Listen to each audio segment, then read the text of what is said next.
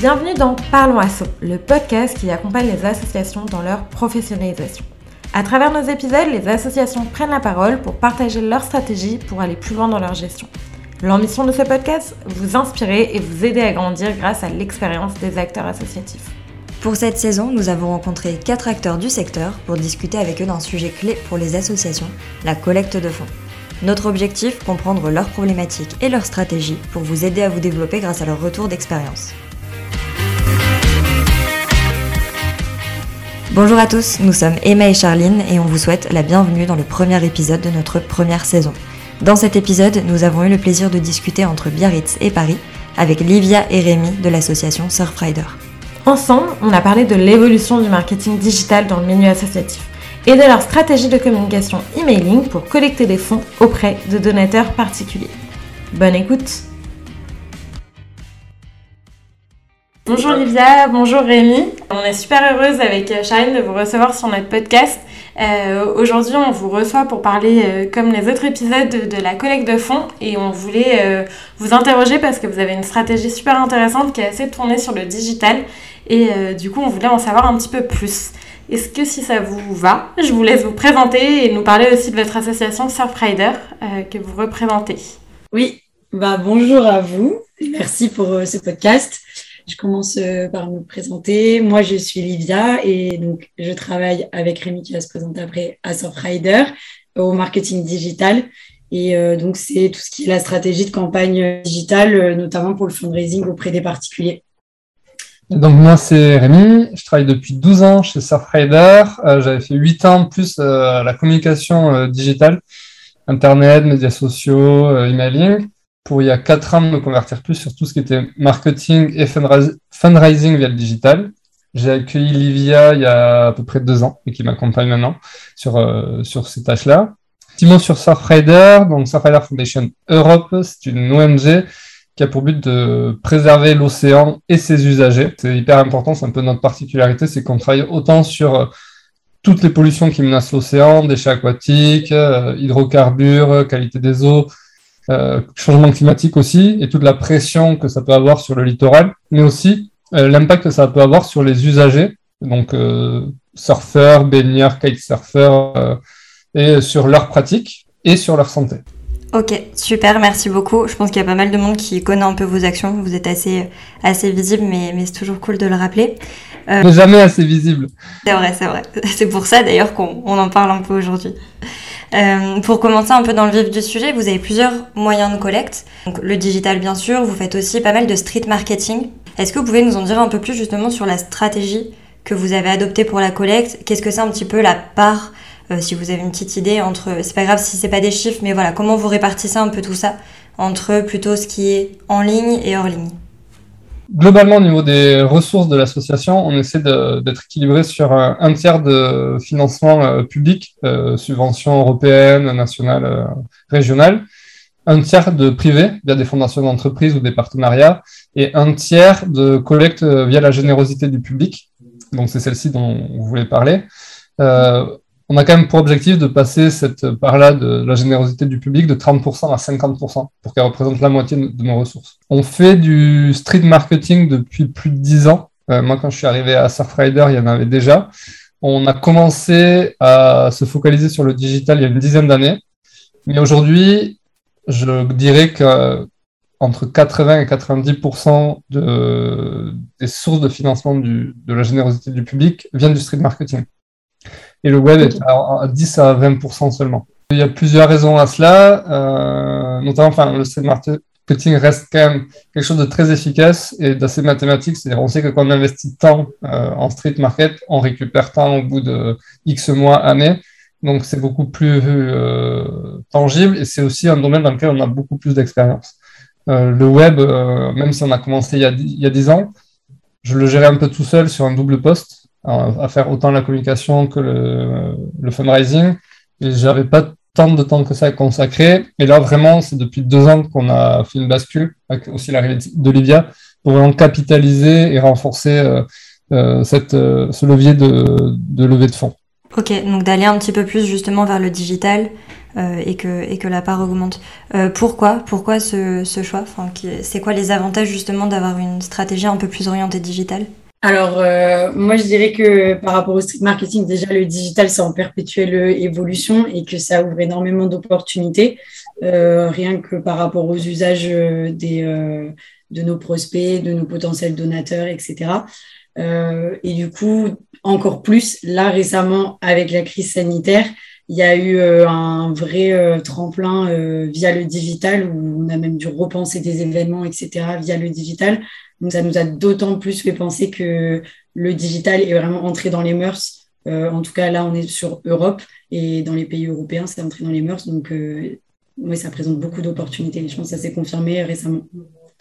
On a aussi un public qui est peut-être plus jeune que certaines autres ONG. Euh, il y en a encore beaucoup qui, dont la majorité de leurs dons provenaient du marketing classique, que ce soit le stream, mais aussi le courrier. Nous, c'est moins le cas. Euh, il y a une grosse bascule en 2020 pour, euh, avec la crise sanitaire de, gens qui donnaient via le, papier et qui ne pouvaient plus le faire, donc on basculé sur le digital. Donc il y a une vraie progression euh, du digital qui a bénéficié, je pense, à peu près toutes les ONG. Et nous, du fait qu'on soit déjà sur un public qui est plus familiarisé avec les outils digitaux, ça nous a bénéficié. On a aussi vu une vraie progression depuis 2008 où euh, sans avoir vraiment notre base de, de, leads, de communautaires, on a quasiment doublé nos dons via le digital parce que euh, toute la cause environnementale a pris de plus en plus de place dans les préoccupations des Français, notamment. Et on sent que ça a rayonné sur toutes les. En tout cas, chez nous, ça, ça a vraiment rayonné. On a vu qu'on a vraiment une vraie progression des dons à ce moment-là. Et depuis, on est euh, en perpétuelle évolution. Ouais, et je rajouterais peut-être une dernière chose, c'est que euh, peut-être euh, à l'image de, du street marketing, qui en fait permet de faire un one-to-one et de vraiment discuter avec la personne euh, dans la rue et comprendre ce qui l'intéresse dans l'ONG, etc. Aujourd'hui, et ça va avec l'évolution de la technologie, euh, tout ce qui est euh, la data euh, qu'on peut récupérer, et on va sûrement en reparler plus tard, mais c'est que peut-être il y a encore au tout début d'Internet, il n'y avait pas tant de possibilités de, de, comprendre et de personnifier une personne, alors que là, aujourd'hui, on a à peu près pratiquement quasi tous les moyens pour pouvoir comprendre le comportement de la personne, sa personnalité, un peu tout, via juste des données digitales en tant qu'usager. Quoi.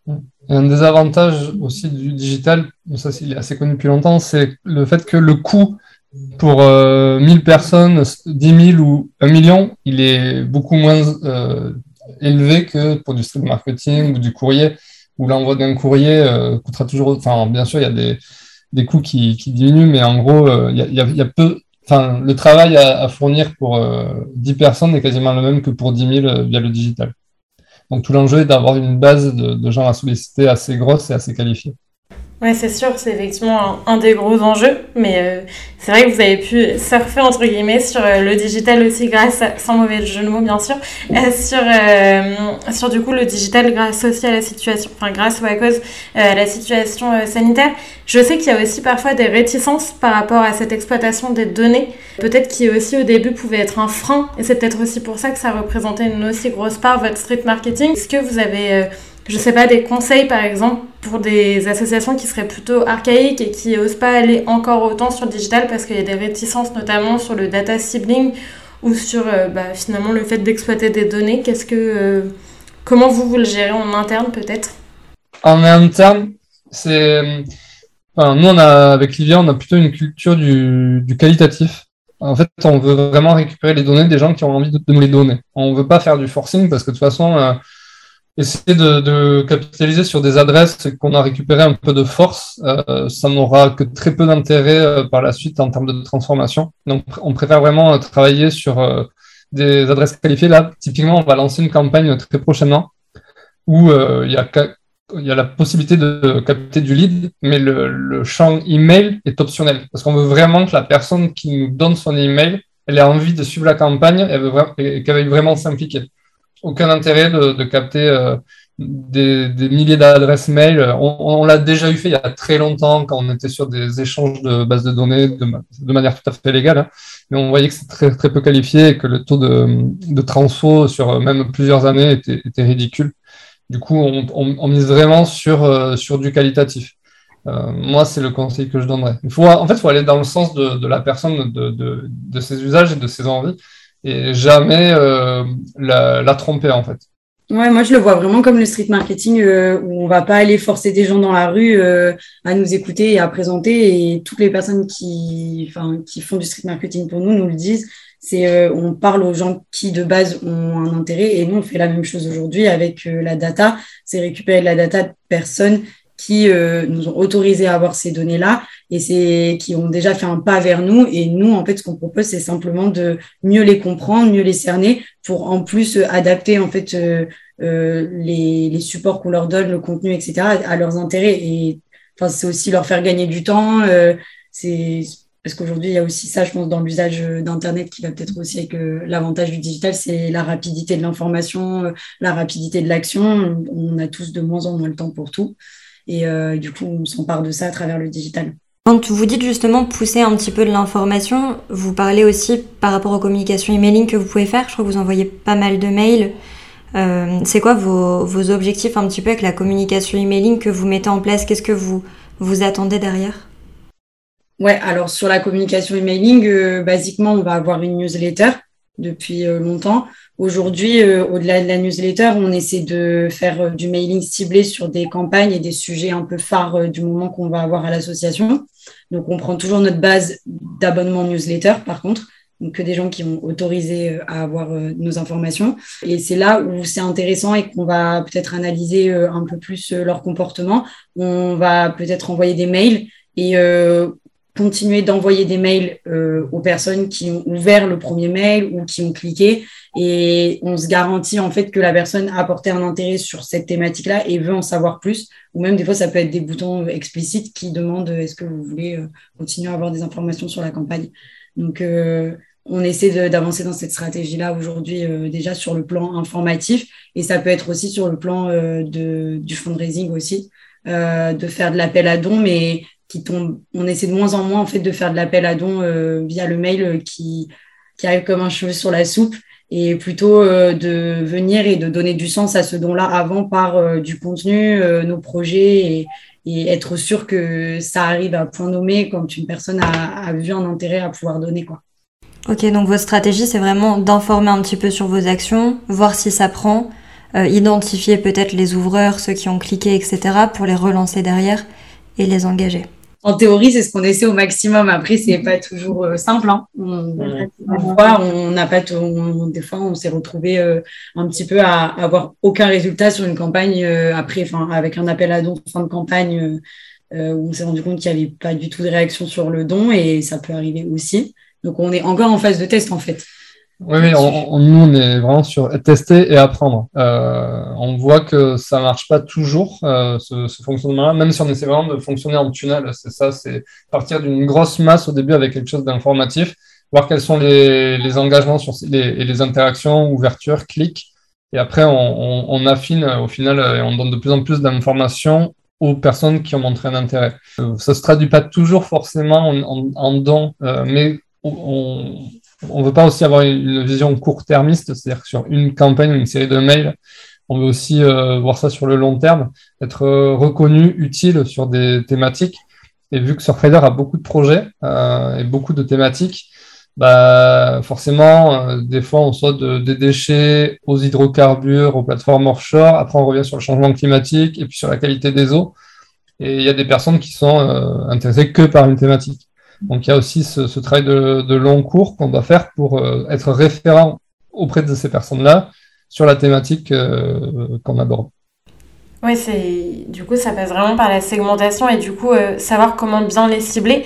Par rapport à ça, vous parliez tout à l'heure du fait de faire des tests. Est-ce que par exemple, je sais pas, on, sait que certaines associations créent des personas vraiment de un petit peu bah, se dire euh, telle personne, tel contact, il est intéressé par telle thématique, est-ce que c'est comme ça que vous fonctionnez? Et du coup, maintenant, vous essayez vraiment de, bah, c'est un peu ce que tu disais, mais de communiquer pour être sûr aussi, parce que je pense qu'aujourd'hui, on est aussi noyé dans les mails. et donc de pouvoir bah, être sûr de bien toucher la personne. Qu'est-ce que c'est une méthode que vous utilisez, les personas, ou vous avez d'autres conseils, d'autres moyens de le faire? Ouais, on utilise complètement les personas. On, en a créé plusieurs. Il faut essayer au moins d'en créer un parce que alors le persona, c'est ce qui va permettre de, de personnifier le donateur ou la donatrice idéale.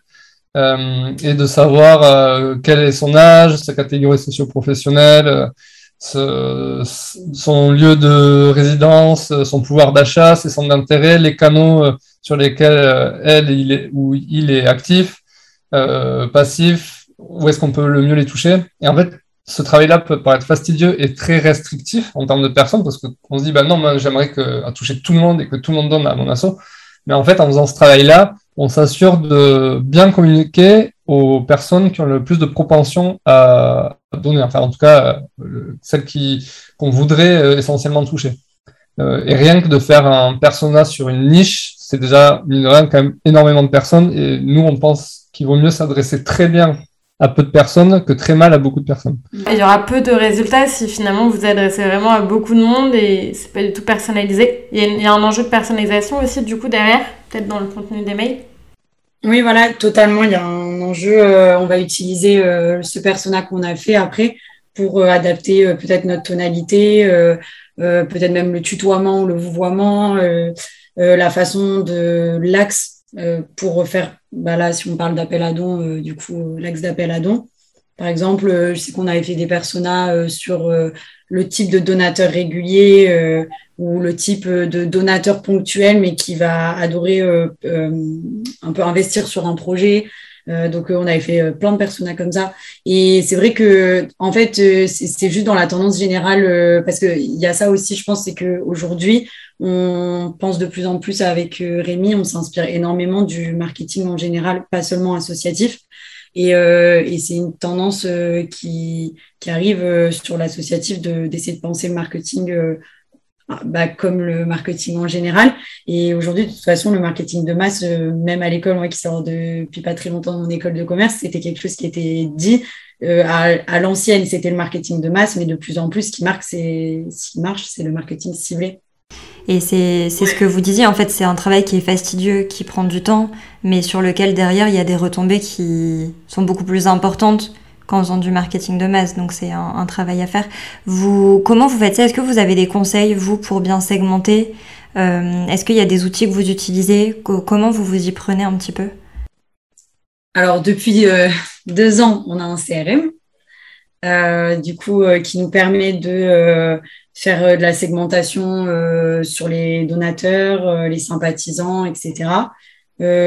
très basiquement, nous, on, a commencé des segmentations de donateurs réguliers, actifs, en perdition, des choses comme ça, donc qui nous permettent après de pouvoir mettre en place des, des, scénarios de mail suivant leur catégorie.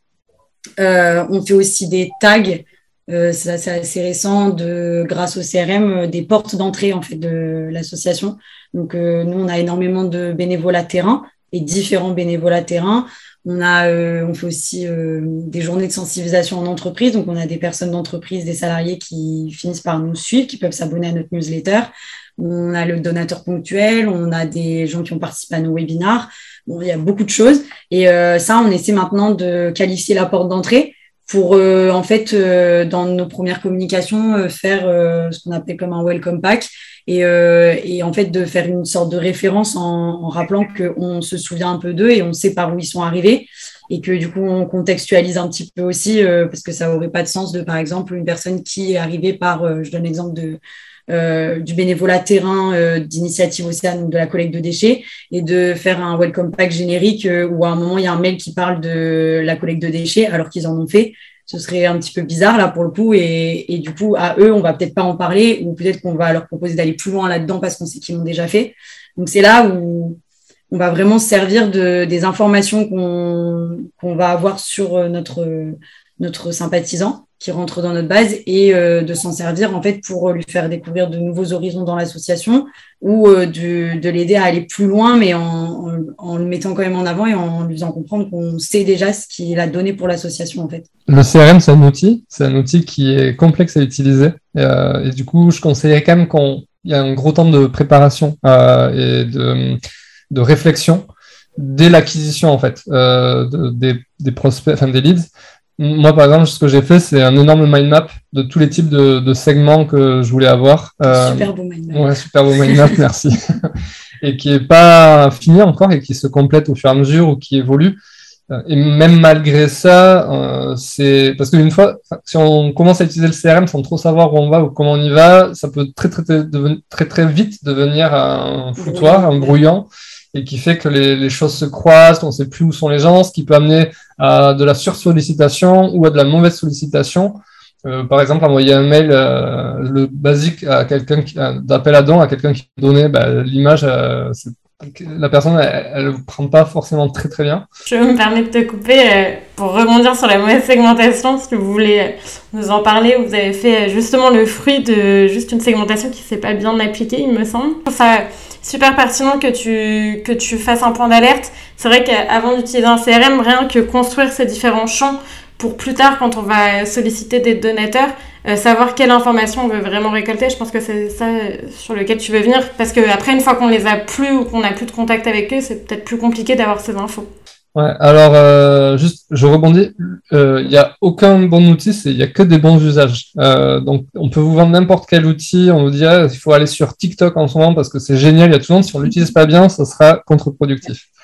Donc, mauvaise utilisation de la segmentation. Avec Lilian, on a une petite expérience euh, très enrichissante en termes d'apprentissage euh, pour l'email de, la collecte de fin d'année, qui est le moment de l'année où les associations collectent le plus, puisqu'il y a la motivation de la déduction fiscale qui rentre en jeu.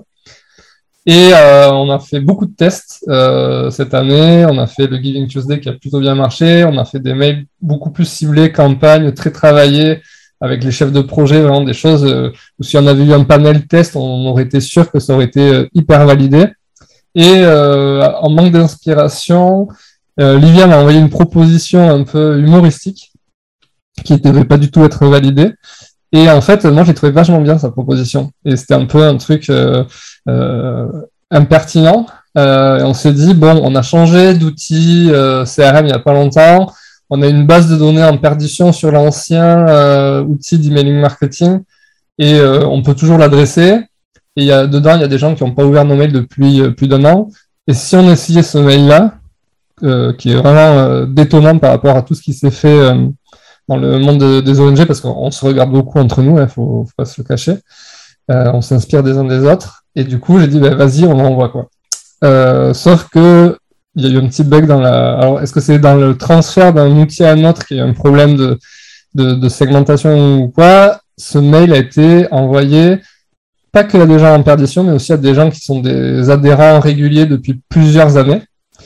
Et euh, c'était un mail où, euh, dont l'objet était même si Shepherd n'aurait pas osé, parce que si Shepherd est une association assez proche de nous sur les, les missions, mais avec une, façon de faire beaucoup plus radicale, ce qui, je trouve, est complémentaire à ce que fait Surfrider. Il n'y a aucun jugement dans, le, fait que ça soit radical. Je pense qu'il faut des deux, il faut du radical et du plus modéré. Et où euh, on disait que voilà, en 2010, on les tutoyait, euh, on a été un peu euh, grossier, culpabilisant, grossier, mais c'était du second degré et on le précisait bien à la fin, sauf que euh, quand ce mail a été envoyé, moi j'ai passé mon 1er janvier à répondre euh, à tous nos adhérents qui étaient euh, pas du tout contents d'avoir reçu ce mail-là. Donc là, jusqu'ici, c'est un fail total, mais ce qu'on a vu aussi, c'est que c'est l'appel à dons qui a généré le plus de dons et le plus de nouveaux donateurs. Et que malgré une, partie de notre communauté qui s'est exprimée pour qui, a exprimé son mécontentement, il y en a une partie beaucoup plus silencieuse qui a apprécier la tonalité qu'on a eue et euh, le côté un peu euh, euh, sortir des sentiers battus, tester de nouvelles choses, avoir de l'humour, être un peu voilà impertinent comme je l'ai dit. Et ça a vachement bien marché. donc l'enseignement qu'on doit en tirer, je, je pense qu'il faut oser les choses. Il faut affirmer une tonalité.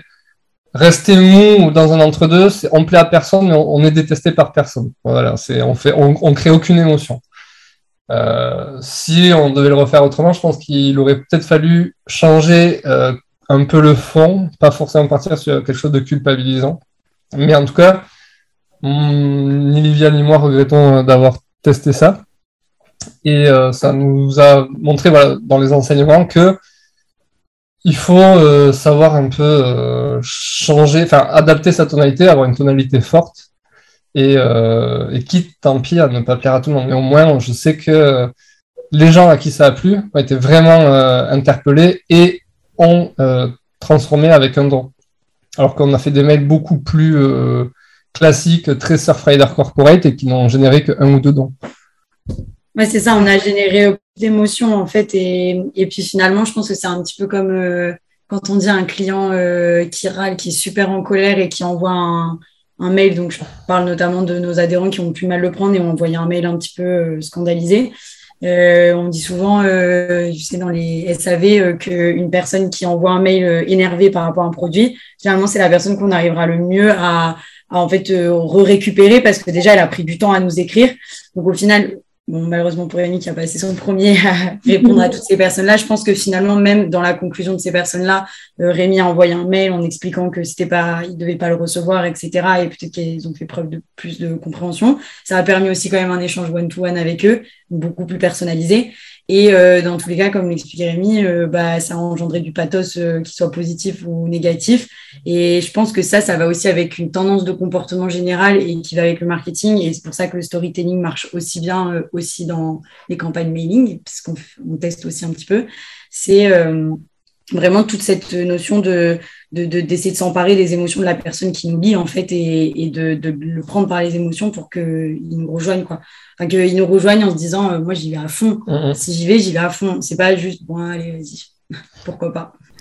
Ah non c'est une stratégie qui est hyper intéressante et je pense que enfin ce qu'on retient vraiment là de l'échange euh, c'est le fait qu'il faut personnaliser bien segmenter oser analyser. C'est ce que vous faites beaucoup. Vous osez. Après, vous regardez ce qui a marché, ce qui a pas marché, vous refaites ou pas. Et, euh, et puis voilà, mettre le ton et, et y aller en fait et, et, tenter le tout pour le tout et de toute façon essayer d'avoir une réaction, qu'elle soit bonne ou mauvaise. Et au moins, euh, en fait, même si c'est une mauvaise réaction, la personne elle a entendu parler de vous, elle sait ce que vous faites et donc finalement ça sert quand même la cause. Oui, oui de toute façon, Olivier l'a dit, moi j'ai passé mon temps à répondre aux gens, mais euh, à part vraiment sur la cinquantaine de mails que j'ai reçus, il y a vraiment peut-être deux ou trois qui, ont, qui ont dit qu'ils quittaient l'assaut et qu'ils étaient scandalisés. Tous les autres ont été plutôt compréhensifs et ça recrée du lien en fait. Et euh, c'est aussi ce qui manque euh, dans le digital, c'est de savoir recréer un lien un peu one-to-one, euh, recréer, ouais, le, enfin, remettre de l'humain derrière l'association. En mm. fait. Ça, ça l'a permis. Bon, c'était euh, compliqué. Euh, par un moyen ou un autre. Par un moyen ou un autre, mais bon, c'est. Euh, L'autre chose aussi que tu as dit, Charline, que je trouve, euh, moi, c'est quelque chose que j'essaie d'appliquer depuis plusieurs années, c'est de toujours mesurer et analyser. On peut pas améliorer quelque chose qu'on n'est pas capable d'analyser. Donc, et souvent, on, on, va lancer des choses, faire des campagnes sans se fixer d'objectifs. Donc, du coup, si on ne s'est pas fixé, fixé d'objectifs, ben, à la fin de la campagne, on ne sait pas à quoi se référer. Bah, si je dis euh, j'ai fait 10 000 euros, c'est bien, c'est pas bien. Je sais pas si j'avais fait fixé 20 000, bah, c'est pas bien. Si j'avais fixé 30 000, bah, non, si j'avais fixé 5 000, bah, c'est bien d'avoir fait 10 000. Et même si on n'atteint pas ces objectifs, c'est aussi bien d'analyser pourquoi on les a pas atteints et comment on doit faire pour changer les choses et les atteindre la prochaine fois. Mm. Donc là, vraiment toujours euh, analyser, mesurer pour pouvoir euh, s'améliorer euh, dans le futur. Ouais, c'est ça. Et c'est aussi, euh, du coup, pour compléter, le, fait de tester, ça permet aussi d'avoir des vrais points de comparaison parce que si on fait toujours la même chose, eh ben, de la même manière, je pense, dans les objectifs, peut-être qu'on les remplit et qu'on est toujours sur la même chose, mais en fait, on prend une formule qui pour nous marche et peut-être qu'on ne teste pas d'autres trucs et qu'on se rend compte qu'en fait, bah non, elle ne marchait pas vraiment, cette formule. Il y en a une qui marche encore mieux, mais on ne peut pas le savoir si on ne teste pas de nouvelles choses, en fait. Euh, je pense que vous nous avez donné pas mal de conseils, euh, vraiment super pertinents et illustrés en plus, donc c'est vraiment top. Euh, on a une dernière petite question, à titre personnel, mais dans votre vie associative. Qu'est-ce qui vous inspire? Donc tout à l'heure, Rémi t'a dit que vous regardiez beaucoup les autres campagnes aussi qui se faisaient dans notre association. Toutes les associations le font, il y a aucun souci. Mais qu'est-ce qui vous motive? Quelles sont les ressources en fait que vous utilisez? Pas forcément que dans l'emailing, hein, mais pour vraiment bah, voilà, continuer à grandir, je pense, enfin faire grandir Surfrider directement. Attends, je fais, je fais une petite blague parce qu'on sait jamais s'il nous écoute un jour, mais euh, avec Rémi, on est fan de Eric de Greenpeace. c'est notre blague euh, interne, mais parce qu'il fait des campagnes trop cool à chaque fois et du coup, euh, c'est devenu notre référence interne. On veut être comme Eric de ouais. c'est, Vraiment, c'est. Euh, moi, j'étais abonné à plein, plein de, de mailing lists d'assaut et c'est vrai que celle qui m'a le plus marqué récemment, dans les deux dernières années, c'est vraiment les mails de Eric de Greenpeace qui est sur la partie agriculture, c'est ça? C'est ça. Où vraiment, il écrivait à la première personne il y avait une série de mails qui étaient hyper logiques et tout, et je trouvais que il, en termes de marketing, c'était quasiment la chose la plus aboutie que je voyais par rapport aux autres. Hum, j'aurais plutôt un avis euh, négatif par rapport à ce que je. Bon, après, je suis pas abonné à tout, et euh, donc du coup, c'est compliqué d'avoir un, un, avis très euh, pertinent, mais justement, je dis toujours la même chose en fait. Euh, toujours le, même argumentaire avec les chiffres, la même tonalité, le même bouton je fais un don au même endroit tout le temps, tout le temps, tout le temps, tout le temps. Et euh, là, pour le coup, euh, justement, Greenpeace euh, arrivait à mettre de l'humain derrière et c'est devenu, voilà, pour nous, c'est Eric de Greenpeace, quoi. C'est vraiment une personne qu'on a envie de rencontrer et que on, on associe plus notre, on, s'identifie plus à la personne qu'à l'ONG. Euh, bah, rien que le fait qu'on s'est demandé si c'était l'agriculture, c'est qu'on a plus retenu que c'était Eric de Greenpeace que le sujet dont tu parlais, entre Mais euh... ce qui est marrant, c'est que chez Greenpeace, ils, ne réappliquent pas cette méthode à tout leur, euh, toutes leurs thématiques. Euh, après, ils ont aussi tenté les mardis verts pour s'adresser plus à un public jeune, je pense, avec du tutoiement, avec Alexis, je crois. Ouais, qui fait des vidéos. Qui fait des vidéos un peu à la brute et tout. Donc ça, vraiment, Greenpeace nous inspire beaucoup. Euh, on trouve très très très bon. Ouais. Après moi, à titre perso, j'avoue que je m'inspire. Euh, enfin, j'aime surtout m'inspirer de hors associatif parce que je trouve que juste. Alors, je veux pas dire qu'on est à la bourre dans l'associatif, mais je trouve que la notion de marketing. Euh, on disait au tout début, c'est vous qui le disiez, qu'on peut être un peu frileux en associatif avec ça. Et du coup, euh, moi, j'aime bien regarder euh, ce qui se passe ailleurs. Et alors là, je vais euh, faire un petit point de liaison avec Rémi, qui est un petit gamer. je trouve que, par exemple, le gaming, c'est super inspirant sur le digital. Et d'ailleurs, généralement, c'est les précurseurs de un peu toutes les stratégies marketing. Et, et ne serait-ce que sur la gamification, enfin, il y a beaucoup de choses, quoi. Et dans le domaine du gaming, c'est, je trouve ça hyper intéressant et on a tendance à se partager des trucs là-dessus. Enfin, c'est super. Moi, dans les autres inspi hors association, je... c'est quelque chose que j'ai pas encore réussi à transposer totalement au niveau de l'associatif, mais c'est tout ce qui est lié au copywriting et tous ces formateurs en copywriting. Euh, euh, pour, euh, enfin, c'est l'art de rédiger des pages de vente en fait. Euh, et euh, et je, alors, je recommanderais une chaîne YouTube si je peux, qui s'appelle Marketing Mania qui est, euh, qui est animé par euh, le copywriter Stan Leloup et qui fait beaucoup d'analyses euh, sur différents sujets de marketing et qui, moi, m'inspire beaucoup dans ma façon d'appréhender les notions de marketing parce qu'il se base plus sur les, les, psychologies comportementales. Et en fait, tout peut évoluer dans le marketing, les techniques, les outils, les usages. Par contre, la psychologie humaine, elle, elle évolue pas. C'est toujours la même depuis des milliers d'années. Et capter la psychologie humaine, c'est ce qui, savoir comment l'humain fonctionne, comment on argumente, qu'est-ce qui le, touche, qu'est-ce qui le motive à, acheter, ou à donner du coup, ou à s'engager. C'est ça, ça changera pas en fait. Et bien comprendre, c'est la clé pour euh, réussir, je pense. Ce qui est vraiment intéressant là dans les ressources que vous citez, c'est ce que tu as dit en fait, euh, Livia, c'est euh, de pas regarder que ce qui se fait en asso et vraiment de sortir de là. Et de toute façon, on le voit qu'il y a de plus en plus d'associations qui se professionnalisent et qui vont vers du marketing, alors qu'au début, c'était pas ce fonctionnement-là. Et en fait, on se rend compte qu'une asso, bah, ça fonctionne comme une entreprise. Et même si l'objectif final n'est pas exactement le même, ça se ressemble quand même un petit peu, quoi. Le mot marketing a été euh, longtemps diabolisé, euh, un peu comme euh, à l'école, on nous dit que le lobby, c'est quelque chose de négatif, les lobbies plastiques, etc. c'est l'exemple parfait. Nous, à Surprise, on fait du lobby, mais c'est du lobby positif, je pense. Euh, qui essaie justement d'améliorer les lois. Et c'est la même chose, c'est que le marketing, comme disait Rémi, c'est de la psychologie. Alors oui, euh, il y a de la manipulation sur les comportements, les psychologies, etc. Mais euh, faut le voir aussi hyper positivement, puisque si c'est pour amener aussi, tendre la main à des personnes qui sont prêtes à la recevoir pour aller dans le bon sens, bah pourquoi pas enfin on a tous les outils pour et le CRM je pense que c'est comme un petit bloc-notes qui permet d'avoir un peu les tout l'historique de ce qu'on peut avoir sur ces personnes là eh ben merci beaucoup. On va s'arrêter là. On, a, bien parlé. C'était super intéressant. Merci beaucoup. Merci de nous avoir écoutés. De notre côté, ce qu'on retient de cette discussion, c'est l'importance de tester des campagnes emailing différentes, de les personnaliser et surtout d'analyser pour adapter. Nous tenons à remercier Livia et Rémi pour leur temps et leurs précieux conseils. On espère que ces derniers vous serviront et que ce premier épisode vous a plu. Vous pouvez retrouver toutes les références dans le descriptif de l'épisode et on se retrouve très prochainement pour un autre épisode de la saison consacré cette fois-ci à la collecte de fonds à travers l'organisation d'événements. À très vite